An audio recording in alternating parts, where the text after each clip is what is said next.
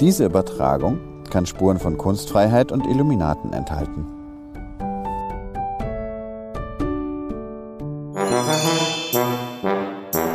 Herzlich willkommen zur zehnten Folge von Liebe.Bayern, Bayern, der zweite Teil einer Doppelfolge, in der wir die deutsch-französische Freundschaft feiern, die, wo könnte es anders gewesen sein, ihren Ursprung eigentlich in Bayern hatte.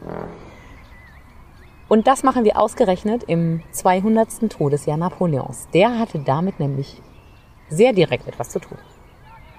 Wir reden heute aber nicht nur über Napoleon, sondern wir reden vor allem über den Architekten des modernen Bayerns. Stefan, wer war das? Das ist ganz klar Graf, wurde er dann später Graf Maximilian Mangela. Manche sagen auch Mangela. Wer das war, warum er der Architekt des modernen Bayerns war, das klären wir gleich. Vorher verraten wir euch noch ganz kurz, was wir heute vorhaben. In der letzten Doppelfolge mit geschichtlichem Schwerpunkt haben wir euch 400 Jahre in 40 Minuten näher gebracht. Und jetzt machen wir uns auf den Weg in die Aufklärung. Die beginnt so im 17. Jahrhundert ungefähr. Und wie das alles sich entwickelt hat, wer dafür verantwortlich war und welche entscheidenden Schritte Bayern gemacht hat, um dorthin zu kommen, darum kümmern wir uns heute. Und ganz am Ende verraten wir euch noch ein paar Buchtipps und sagen euch, wo ihr diesen Persönlichkeiten, um die es heute geht. Na, fangen wir gleich an mit einem Interview, das ich heute Vormittag geführt habe, mit dem Nachfahren, mit dem Ur-Ur-Urgroßenkel von Graf Maximilian Montgelat. Der heißt jetzt Tassilo Graf Montgelat. Der, der, der Graf ist nur noch ein Teil des Namens, wegen der Geschichte, wie es dann so weitergegangen ist. Der Vorsitzende der Montgelat-Gesellschaft, Pierre Wolf, ganz herzliche Grüße, hat dieses Interview möglich gemacht und mir auch sehr viele spannende Tipps erzählt und ein paar Anekdoten zum Thema Montgelat in München und in, zu seinem Wirken in Bayern. Und jetzt spielen wir jetzt das Interview ab mit dem Tassilo Graf Montgelat. Graf Montgelat, ich danke Ihnen, dass Sie sich Zeit nehmen für ein Kurzinterview für Liebe Bayern. Gerne. Wir sind heute in Schloss Nymphenburg. Da hat Ihr Ur-Ur Urgroßvater, der in ihrer Familie sogenannte Minister, Graf Maximilian Montgelat, verhandelt mit den Österreichern, um dem Max dem ersten Josef Gelegenheit zu geben. War er da schon Max der erste Josef? Nein, war er, glaube ich, noch nicht. Um dem Kurfürsten war er damals noch, Max dem vierten Josef, Gelegenheit zu geben, äh, heimlich nach Würzburg zu entkommen, wo die französischen Truppen bereits ja. im Anmarsch waren und hat die Österreicher da ausgetrickst. Das ist einer der Gründe, warum wir heute in Nymphenburg sind und aus Nymphenburg berichten. Aha. Und ich hätte Sie gerne gefragt nach einer Anekdote des Ministers, des Grafen, damals hieß er noch Graf Maximilian Montgelat. Damals war er noch nicht Graf, äh, erst 1809, glaube ich. Genau, dann verliehen von dem, dann war er schon König. Genau. Max der erste Josef, der allererste König von Bayern. Und jetzt hätte ich Sie gerne gebeten um eine Anekdote aus dieser Zeit. Vielleicht hat es mit den Österreichern zu tun, vielleicht über die Zusammenarbeit mit Max Josef, der ja nicht zum Staatsmann ausgebildet war eigentlich und glaube ich sehr froh war, dass er den Minister an seiner Seite hatte, ihren Vorfahren. Richtig, ja. Sagen wir mal so, unser, unser Minister, sage ich jetzt, der war ja sehr, sehr raffiniert. Er war äh, unglaublich diplomatisch auch und er wusste genau, wie man mit seinen Vorgesetzten oder mit seinem äh, ja, Dienstherren umzugehen hatte. Er war, äh, sagen wir mal, er war äh, schwierig oder zurückhaltend für, bei bestimmten Vorschlägen, die also hier von seinem Minister kamen. Und ähm, der Minister hat sich immer überlegt, wie er am besten ähm, bei seinem Vorgesetzten, also bei dem König, äh, damals noch äh, Kurfürst, mit seinen Ideen durchkommt. Also hat er sich immer überlegt, drei Vorschläge zu machen. Einen Vorschlag wusste er genau, hm, den lehnt der, der König, Kurfürst, ab, weil er eben sagen muss, er ist ja der Souverän und der Souverän entscheidet dann. Schön.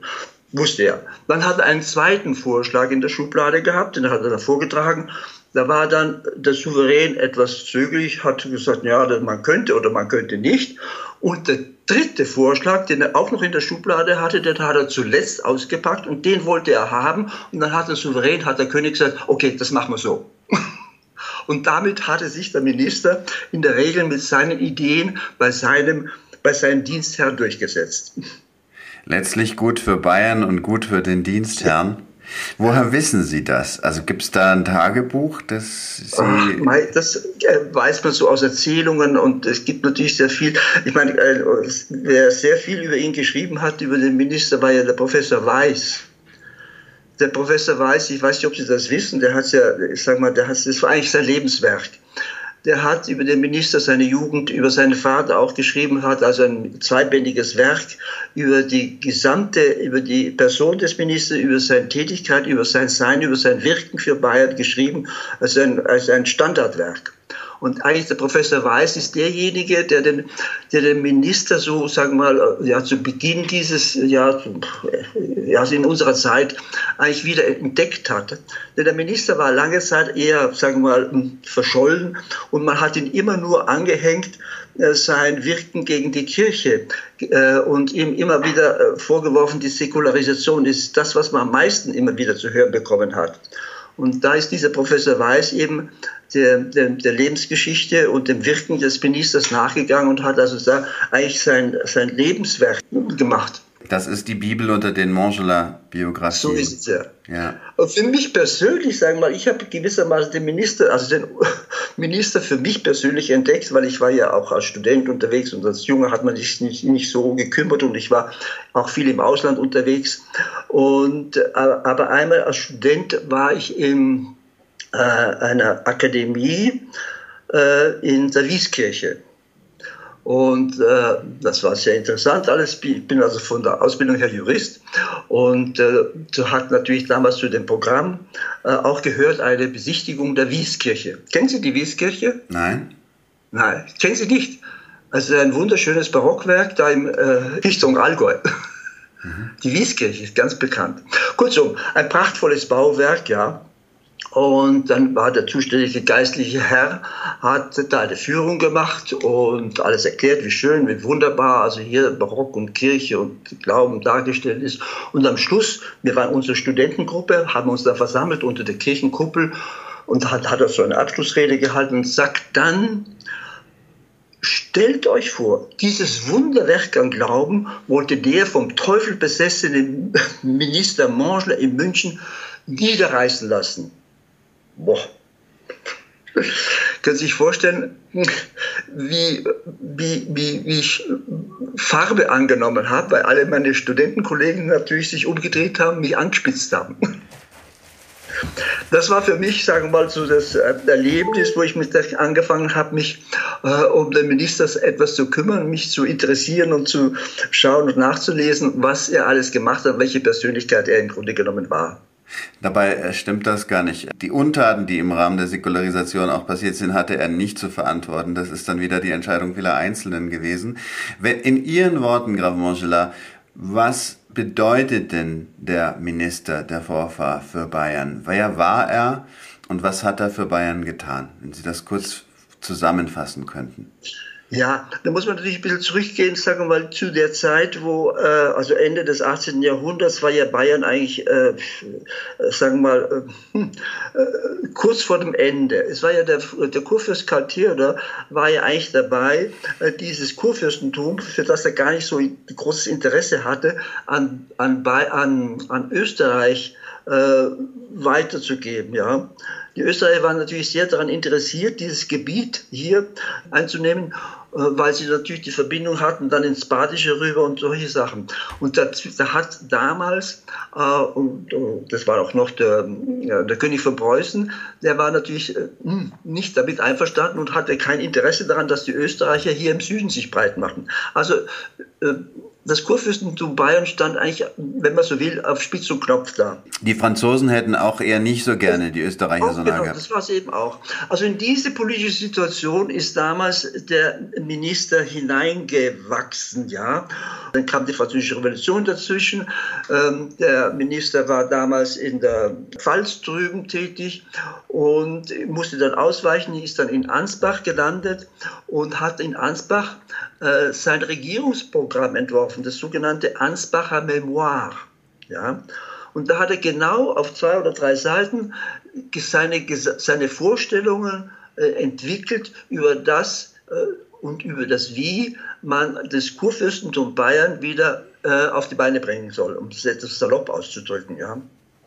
und hat also hier ganz klare Vorstellungen entwickelt und ein ganz klares Programm. Und das hat er dann mit, äh, mit, äh, nach dem Tod von Karl Theodor, Kurfürst, dann entwickelt und eben mit dem König Max Josef I. dann. Und da gehörte natürlich dazu wichtiges ähm, der Reform der Verwaltung, Gemeindeverwaltung, äh, Justizwesen, äh, Finanzwesen, äh, all diese Dinge. Und das ist hinein, sagen wir mal, das war in diese Umbruchzeit hin, ist das äh, entwickelt worden. Man muss sich vorstellen, dass damals äh, Napoleon in Europa tätig war. Also auf dem Bayerischen Gebiet waren französische Truppen, waren österreichische Truppen. Es ging auf Spitz und Kopf, da wurde hin und her gekämpft, ja. Und da musste man sich zurechtfinden. Unter anderem eben auch die Präsenz der Kirche, was dann zur Säkularisation geführt hat, weil äh, das bayerische Staat war total überschuldet, ja. Und man hat eben gehofft, und das war also vielleicht eine Fehleinschätzung, beziehungsweise Fehleinschätzung nicht, aber in der Umsetzung war es falsch. Man hat also gedacht, wenn man die, das beachtliche Vermögen der Kirche bei die großen Klöstervermögen, äh, wenn man die säkularisiert, dann kann man die Staatsfinanzen äh, sanieren. Äh, ist, das, diese Rechnung ist nicht so ganz aufgegangen, äh, wie das halt immer wieder passiert, weil das sind dann Spekulanten, die machen das große Geschäft, ja, und äh, das eigentliche Ziel wird dann verfehlt. Ja. ja? Das, was viele Menschen nicht begreifen, dass, so dass die, die Planung, so sehr man sie vorher ausgetüftelt und ausgeheckt hat, dann von sehr vielen Einzelfaktoren abhängt. Genau. Äh, man hat es ja gesehen hier bei der Wiedervereinigung, war es ja im Grunde genommen ähnlich. Nicht? Man hat also hier einen Staat übernommen, der also wirtschaftlich bankrott war, nicht? und man hat also versucht, ähm, das zu sanieren. Also man hat Dinge ausgeschrieben. Da waren dann natürlich sehr schlaue Unternehmer unterwegs, nicht? die haben Industrien stillgelegt auf eigene Kosten, nicht? aber man hat nicht bedacht, was da, äh, äh, bedacht die Strukturen, die vielleicht funktioniert haben, zu retten, zu sanieren, sondern hat sie weggeputzt, ja und eben ähnliche Situation. Hätten wir den ähm, einen Minister vom Range eines Mangela gut brauchen können. Äh, Graf Mangela, ich danke Ihnen für den Moment. Wir ja. können unseren Hörern schon jetzt ankündigen, dass Sie uns für ein ausführlicheres Interview bereits die Zusage erteilt haben. Wir, wir treffen uns dann live vor Ort, wo genau wissen wir noch nicht. Im Juli hatten wir vereinbart. Wir sehr freuen gut, uns ja. da sehr auf dieses Gespräch, dann gemeinsam mit der Andrea Pauli, die gleich aus Bamberg hier noch ankommt. Vielen Dank, dass Sie sich spontan Zeit genommen haben und uns ein, für ein längeres Interview im Juli zur Verfügung stehen werden. Wir freuen uns sehr darauf. Das Herz der bayerisch-französischen Freund, der deutsch-französischen Freundschaft diesseits des Rheins schlägt in Bayern. Da bin ich froh, dann mit Ihnen darüber noch mehr sprechen zu dürfen. Das ist wunderbar, ja. Nein, sehr gerne. Das äh, freut mich und äh, dann machen wir dann im Juli das. Einger. Das heißt echte Bierkultur genießen. Die wohl bekannteste Privatbrauerei im Umland von München ist seit 130 Jahren im Familienbesitz. Da steht die Tradition an erster Stelle. Deshalb werden auch alle Bierspezialitäten ausschließlich mit Produkten aus der Region gebraut. Übrigens, wissen Sie eigentlich, wie viele Biere wir in Eigen haben? Nicht? Also, ein helles, ein altbayerisch dunkel, ein Jahrhundertbier, das naturtrübe Kellerbier, ein Pils, ein helles, dunkles und leichtes Weißbier, ein Zelebrator, die Kirterhalbe, ein Weizenbock und das Frühlingsbier. Neun Stammsorten und drei saisonale Spezialitäten. Wir haben für jede Zeit und jedermann das richtige Bier.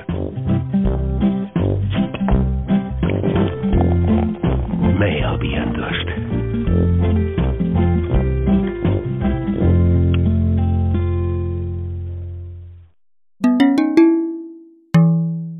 Also es gibt das Bonbon, kein Bayern ohne Mangela und kein Mangela ohne Bayern. War das richtig? Ich glaube ja. Kein Bayern ohne Mangela. Also ohne Mangela hätte es Bayern nicht gegeben. Ohne Mangela kein Bayern und ohne Bayern kein Mangela. Er wurde das, was er wurde, in Bayern. Und das ist eine spannende Geschichte, die anfängt in der Pfalz. Da gab's den Max Josef und der war für nix eigentlich vorgesehen. Der war viel zu weit weg in der Thronfolge der Wittelsbacher, als dass man für ihn irgendeine Position im Auge gehabt hätte. Also die Regentschaft schon überhaupt nicht, aber auch sonst nichts. Und dann ist er geworden Soldat. Und zwar hat er ein Regiment, Le, Le Regiment Royal d'Alsace, glaube ich was, das elsässische königliche Regiment. Und nach wenigen Jahren schon war er dann Anführer des, dieses französischen Regiments. Nach der französischen Revolution, also wir sind hier 1789 und in der Zeit danach, sind die sehr bald zu den Aufständischen übergetreten und dann ist er da weg. Er wurde dann aber sehr bald bayerischer Thronfolger der, der Kurfürsten, weil seine Verwandtschaft aus verschiedenen Gründen, also der eine der eine, der vor ihm gewesen wäre in der Thronfolge, der hat eine Tänzerin geheiratet. Mhm. Geht gar nicht. es geht, aber die Kinder sind dann nicht für die Thronfolge wiederum vorgesehen. Genau. Der darf die heiraten, aber die Kinder sind, das heißt morganatische Verbindung, glaube ich. Hoffentlich spreche ich es richtig aus. Die Kinder können dann nicht Thronfolgen sein. Und es war ihm aber wurscht, weil er hat sich sehr verliebt in diese Tänzerin. Und ein anderer war ein Spinner, der hat seinen Koch angezündet, sehr unsympathisch. Und weil es revolutionäre Zeiten waren, haben die dann ihn fortgejagt. Und der hatte aber keine Kinder selber. Und als der, der die Tänzerin geheiratet hat, von einem Hirsch bei der Jagd aufgespießt wurde, war dann plötzlich der Max Josef, Max der vierte Josef, Kurfürst von Bayern. Hat er keinen Bock drauf gehabt, der hat auch einen weinerlichen Brief an die Frau Mama oder irgendjemand, einen Verwandten geschrieben, oh je, jetzt muss ich das regieren. Eigentlich war er ein wahnsinnig leutseliger, der einen Haufen Spielschulden aufgetürmt hat und beliebt war bei den Soldaten und auch bei den Damen. Jemand, der sich gerne das Leben um die Ohren gehauen hat. Und plötzlich hat man gesagt, den müssen wir jetzt verheiraten und dass er da solide wird und dass er dann Kurfürst wird. So, das ist das. Und der Mangela, sein Vater war, hat gedient im bayerischen Heer, glaube ich, und deswegen ist der Maximilian Mangela, damals nur Freiherr, ist geboren in München. Und ein Jurist und eine ausführliche Ausbildung in verschiedenen Städten, äh, Jurist und Staatswissenschaftler und verschiedene Sachen gelernt. Und er hat sich gut verstanden mit dem Max, dem vierten Josef, und hat ihm gesagt, das Bayern muss moderner werden. Wir müssen diesen Zeichen der Zeit nachgehen. Die französische Revolution sollte uns zu denken geben, wenn wir kein Hauen und Stechen in Bayern wollen, wenn wir diesen Entwicklungen, diesen, diesen Zeitläufen mitgehen wollen, dann machen wir eine Revolution von oben. Und dann kam später von Oskar Maria Graf dieses berühmte, dieser berühmte Satz, der sich auf dann die Novemberrevolution 1918 bezieht, aber den man da sehr gut auch anwenden kann. Nachher machen wir eine Revolution, dass er Ruhe ist. Genau. Und so war die Überlegung. Und das hat der Mangela erdacht. Das ist ein Kind der Aufklärung. Er war auch Mitglied der, der Illuminaten. Und die Illuminaten, freilich, ein bayerischer, ein bayerischer äh, in Bayern gegründet, Adam Weishaupt. Der Illuminatenorden. Die Erleuchteten. Die Erleuchteten, die gesagt haben, das Licht der Vernunft muss jetzt das Dunkel des Mittelalters vollends durchbrechen. Mhm. Und die katholische Kirche natürlich immer noch. Dunkles Mittelalter.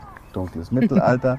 Teilweise, ich habe mal gesagt, in Bayern bis in die 70, 1970er Jahre ist bisschen unfair, weil das moderne Bayern, das Mangela Bayern, ist dann eben ab 1808, da haben wir die allererste bayerische Verfassung, einen Verfassungsstaat und da gibt es dann die Gleichstellung der Konzessionen.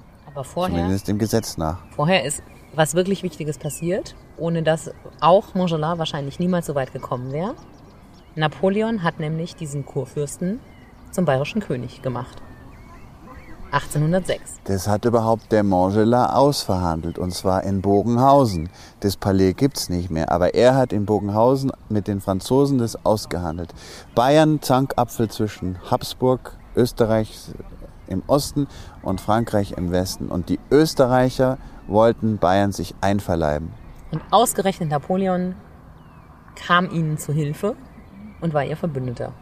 Ja, und der Montgelas hat es eben so eingefädelt, dass er das Maximum für Bayern rausgeholt hat. Und nicht nur moderner Staat, sondern Bayern in den Grenzen, wie man es heute kennt, dass da schwäbische und fränkische Gebiete dazugekommen sind. Die Grenzen, die vorher bis zu den, seit den Zeiten der Agilolfinger in der ersten Hälfte des ersten Jahrtausends sich nicht verändert hatten, im Wesentlichen, war dann plötzlich doppelt so groß. Übrigens, falls du jemals ein Wort für Scrabble brauchst, mit dem du richtig gewinnen kannst, dann empfehle ich dir die AG Lolfinger? Nein, die Reichsdeputationshauptschlussakte. Das war nämlich das Dokument, mit dem Bamberg zum Beispiel, gemeinsam mit 14 anderen Städten, die heute Teil von Bayern sind, als geistliche Fürstbistümer zum zukünftigen Königreich zugeschlagen wurden. Und was hatten sie davon? Bayern wurde nicht nur größer, sondern diese ganzen Orte, die sehr viel Einfluss hatten aufgrund dieser kirchlichen Bedeutung, machten natürlich Napoleon damit nochmal mächtiger, stärker und hatten sehr viel Einfluss. War also nichts von wegen hier, wir schenken euch was, sondern es war ausgesprochen, ja, selbstsüchtig von ihm. Ja, es ist, es ist Politik. Es, ist, mhm. es gibt ein Zitat von Napoleon, ich glaube, in den Füchsen im Weinberg. Ist das vorne drin? Bleiben Sie mir fort mit dem Schicksal. Das ist die Politik. Der Montgelas war nicht nur ein guter Architekt einer modernen Verfassung, sondern auch wahnsinnig geschickt. Wir sind ja hier noch im Schlosspark Nymphenburg, wo wir den zweiten Teil unserer Doppelfolge aufnehmen. Und da sind die Österreicher herangerückt, ich glaube 1806, also jedenfalls Anfang des 19. Jahrhunderts. 1806 war auf jeden Fall im Januar die Ernennung des Königs. Dann war es vorher. Dann war es vorher. Die Österreicher wollten den Max, den Kurfürsten damals noch zwingen, Max den vierten Josef, wollten den zwingen, dass er das bayerische Heer äh, denen zur Verfügung stellt für den Krieg gegen Napoleon. Und das wollte aber der Montgelas nicht und dann hat er einen Trick gemacht und hat gesagt, er verhandelt ein wenig vor und er pariert ein wenig die, die Verhandlungen mit den Österreichern und hat aber in der Zwischenzeit den Max, den vierten Josef, hat er nach Würzburg geschickt, wohin der Napoleon schon unterwegs war und hat so die Österreicher ausgetrickst. Später, als der Krieg vom Jetzt warten wir das Flugzeug kurz ab. Ja, ich hätte da auch noch was, was total gut an diese Stelle passt, ja, bevor du mit Spiel anfängst. Das Flugzeug. Das das Oder wollen wir das Flugzeug ignorieren? Mhm. Das Flugzeug wäre mir wurscht, aber es wird langsam kalt. Mhm, mir auch. Da wir gerade davon sprachen, äh, dunkles Mittelalter, Politik, Aufklärung, Erleuchtung, das waren ganz schön gewiefte Typen zu dieser Zeit. Denn nachdem Maximilian der vierte Josef zu Maximilian dem ersten Josef, also vom Kurfürsten zum König wurde, wurde das natürlich in den Straßen Bayerns verkündet. Achtung, ihr habt jetzt einen König, das ist er, hier ist euer Max. Was aber total spannend ist, ist, dass komplett verschwiegen wurde, dass das irgendwas mit Napoleon zu tun haben könnte. Stattdessen, und jetzt kommt's, verwies man auf das ohnehin vorhandene Recht das ihm angeblich zusteht, auf die Vorsehung Gottes. So viel zum Thema Aufklärung und Politik. Den Menschen wurde gesagt, ja, ja, also, also Gott hat vorgesehen, dass das euer König ist, liebe Bayern. Hat eigentlich komplett übergangen, dass zu diesem Zeitpunkt Gott in der Regierung ja eigentlich schon nichts mehr zu suchen hatte. Darüber haben wir ja das letzte Mal sehr ausführlich gesprochen. Und im Regierungsblatt, wo es wirklich wichtig war, da hat man diese Formulierung mit der Vorsehung der Göttlichen einfach weggelassen. Also hat man sehr zielgruppenorientiert kommuniziert, warum jetzt ausgerechnet der Max der bayerische König war. Mhm. Das passt auch gut dazu, dass man dann in Bayern bis 19, in die 70er, 1970er Jahre von der Kanzel herabgepredigt hat, dass wer an Gott glaubt, die CSU wählt und umgekehrt. Nur wer die CSU wählt, ist auch Gott gefährlich. Hm. Ja, zielgruppenorientiert, sehr gut formuliert. Und jetzt geht's noch weiter. Napoleon hatte ja durchaus was davon, dass ausgerechnet dieser Kurfürst König wurde. Denn Napoleon hatte ja ein Problem. Der Mann war Korse und war ein Feldherr, ein Krieger, aber er hatte kein royales Blut. Und dann hat er ein paar Fäden gesponnen und hat sehr politisch Amor gespielt. Es hat nicht mal 14 Tage gedauert von der Königskrönung oder von, der, von dem Ausrufen des Königs, bis er seinen eigenen Stiefsohn mit des Königs Tochter verheiratet hat. 14 Tage von der Ernennung des Königs bis zur Verheiratung dessen Tochter mit seinem eigenen Stiefsohn. Aber er ist Landadel in Korsischer. Ja, aber das reicht ja nicht, um äh, Bayern und das ganze große Reich, das er ja gerne regieren wollte, zu regieren. Was hat denn Korsika für eine Rolle gespielt? Also so riesig. Als Landadliger von Korsika, glaube ich, konnte er hier keine keine großen Töne spucken. Das geht nur wegen der französischen Revolution, dass da so ein Landadliger von JWD und noch drüber über dem Teich, dass dann der dann aufsteigen konnte, begabt oder nicht. Und das hat ihn auch so stark gemacht. Und die Franzosen. Jetzt kann es ja natürlich sein, dass sich Eugène, sein ähm, Stiefsohn, und Auguste Amalie, seine neue Schwiegertochter, nicht besonders gut verstehen und dieser ganze Plan irgendwie nicht reicht. Also hat er sich gedacht, oh, doppelt hält besser. Er hat nämlich dann seine Adoptivtochter Stephanie verheiratet mit Jérôme. Das war der Erbprinz von Baden. Wieder ein weiteres Reich in seiner Macht. Und seinen jüngsten Bruder hatte auch noch verheiratet mit einer württembergischen Prinzessin. Und seinen älteren Bruder, Luigi, hat er mit seiner eigenen Stieftochter verheiratet was auch ein bisschen incestuös ist, nicht wirklich, aber trotzdem schon fragwürdig. Also er hat wirklich, wo es irgendwie ging, Fäden gesponnen, Verbindungen geschaffen in Königshäuser, damit er auf jeden Fall möglichst viel Macht, viel Einfluss und viel royalen, ähm, ja, viel royales Blut auf einmal in napoleonischen Familienbanden hatte. Der Amor der Kriege. Wer hätte das gedacht? Ja, und dann hat er ganz Europa mit Krieg überzogen. Mhm. Austerlitz lief es noch super. Und der Mangela hat auch genau gewusst, dass das jetzt erstmal sehr gut ausschaut für die Franzosen, weil die hatten ihre Heeresreformen schon vorangebracht. Und da waren die Habsburger und die Preußen total hinterher. Die haben aber schnell dazugelernt und der Napoleon hat sich gedacht, er erobert jetzt wirklich die ganze Welt, Alexandermäßig im Handstreich. Hatte dann in Spanien zu tun, wo er dann die Revolten niederschlagen musste. Und dann hat er sich auch noch, du hast es vorhin schon erwähnt, diesen Russlandfeldzug angetan. Der alte Verbündete Russland hat sich dann an das Handelsembargo nicht gehalten gegen England, weil eigentlich war ja England der Feind und so weiter, obwohl die da aus den, aus den Gefechten natürlich erstmal raus waren, aber man wollte die dann bremsen, weil die waren auf dem absoluten Vormarsch. Nachdem sie die Spanier wieder klein gehalten hatten und also großes, tolles Frankreich, äh, Russland-Bündnis und weil die aber dann unter dem Embargo gegen England so gelitten haben, haben die sich dann nicht mehr dran gehalten. Und da war der Napoleon furchtbar sauer und hat gesagt, ihr müsst jetzt alle mit. Und wir gehen nach, äh, nach St. Petersburg, was glaube ich damals noch die Hauptstadt und erobern Russland und hat 30, 36.000 Bayern auch mitgenommen, die mussten, weil Allianz, klar, gut und böse, durch dick und dünn, bis dass der Tod uns scheidet. Und so war es dann auch, sind nur mhm. dieser berühmte Frankreich-Feldzug für die bayerischen Soldaten. Da gibt's überall Gedenkstätten, weil das ist nur jeder Zehnte überhaupt zurückgekommen. Mhm. Und 3000 von den 36.000, die losgezogen sind. Ja.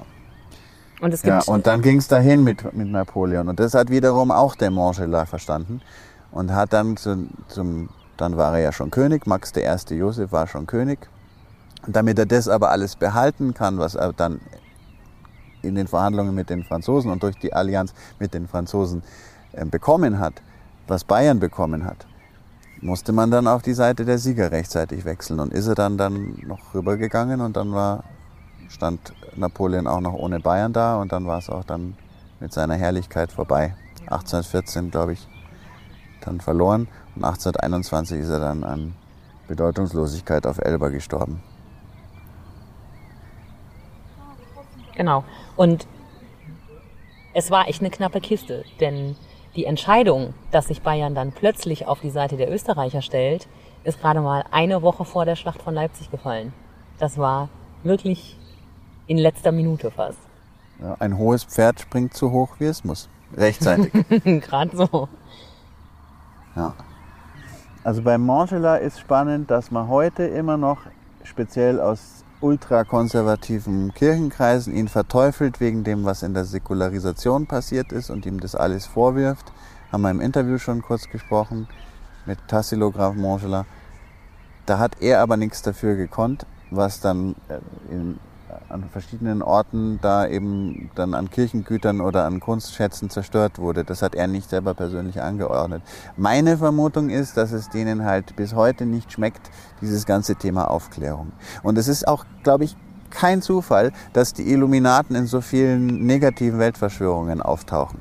Weil es würde mich nämlich der Bär bremsen, wenn es nicht so wäre, dass ultrarechte Kirchenkreise auch ein Teil dieser Verschwörungstheorien, die wir, die, die grassieren im Internet und immer mehr Menschen darauf reinfallen, Verschwörungstheologien muss man eigentlich sagen, basieren eigentlich immer darauf, dass die Illuminaten dahinter stecken und eine neue Weltordnung machen, was zwar damals schon der Fall war, aber heute ist es was anderes.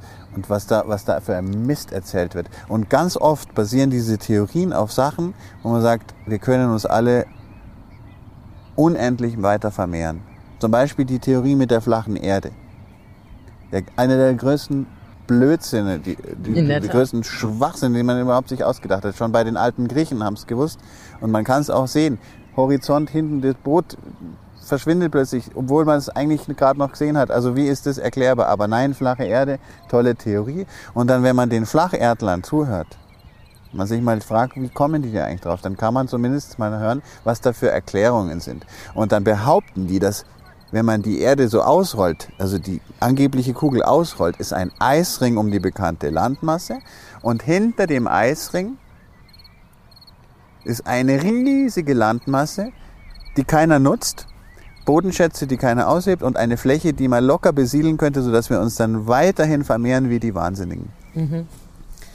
Und, und, die Illuminaten wiederum, die verhindern das. Die sagen, wir sollen uns nicht unkontrolliert vermehren, geht hin und dich wie der Willi Astor so schön gesagt. Also wie meine Vermutung ist, dass da solche Kreise dahinter stecken, dass man den Aufklärern bis heute böse ist und man versucht immer wieder zu beweisen, der Mensch ist in Wahrheit blöd und muss geleitet werden von irgendwelchen heiligen Wasserbüffeln. Naja, vor allem von Geistlichen, weil die Kirche ja eine sehr, sehr, sehr mächtige Institution war und das heute nicht mehr so ist, wie das früher war. Und das ist natürlich auch ein bitterer Verlust, wenn man plötzlich nicht mehr mitzubestimmen hat.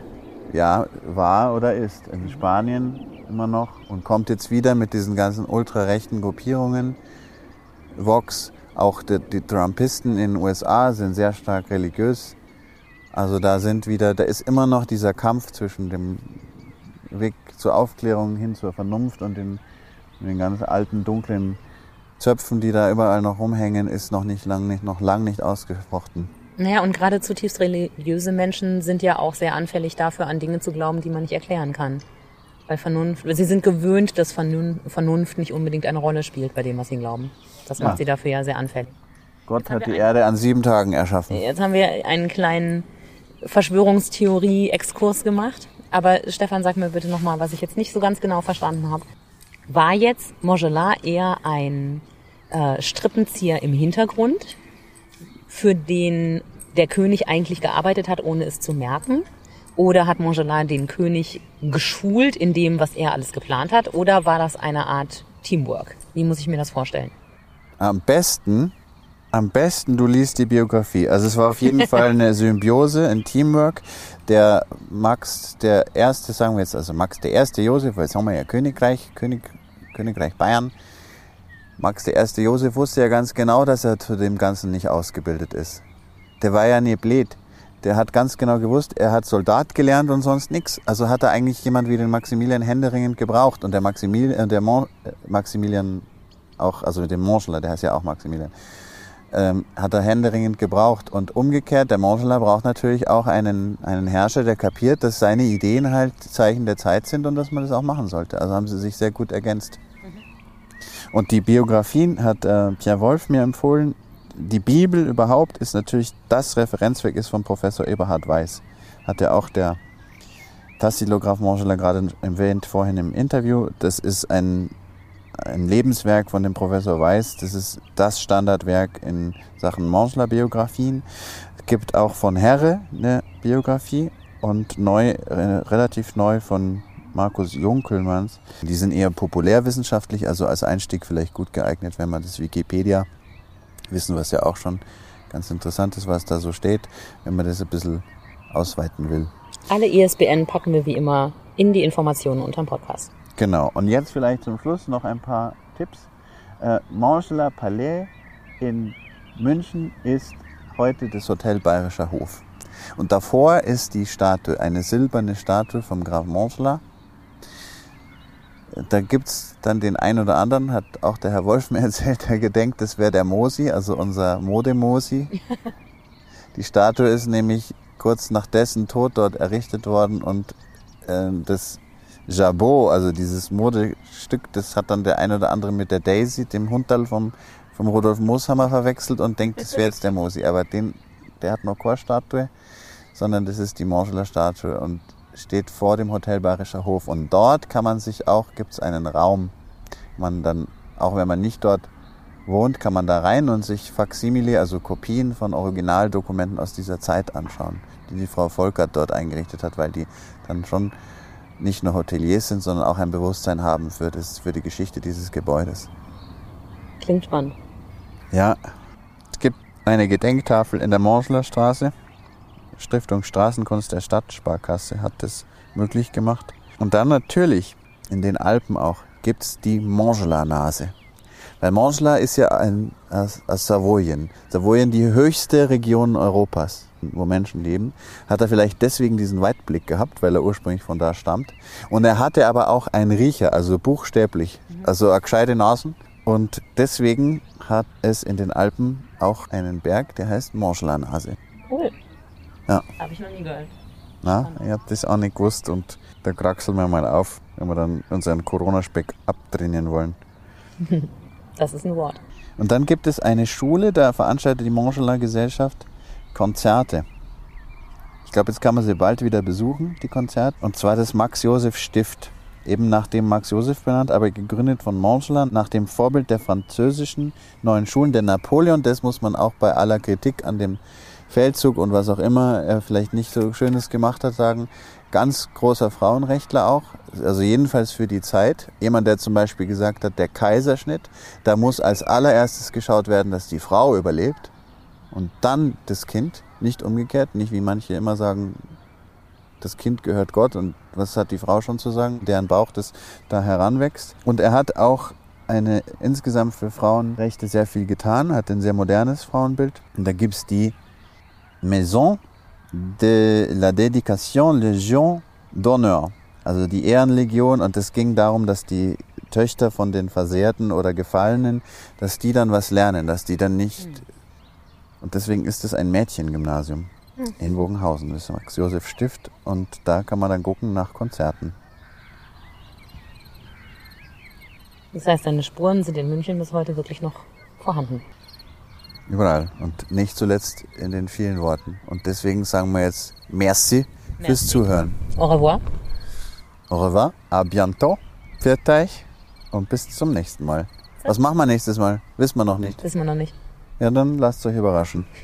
Äh, Surprise.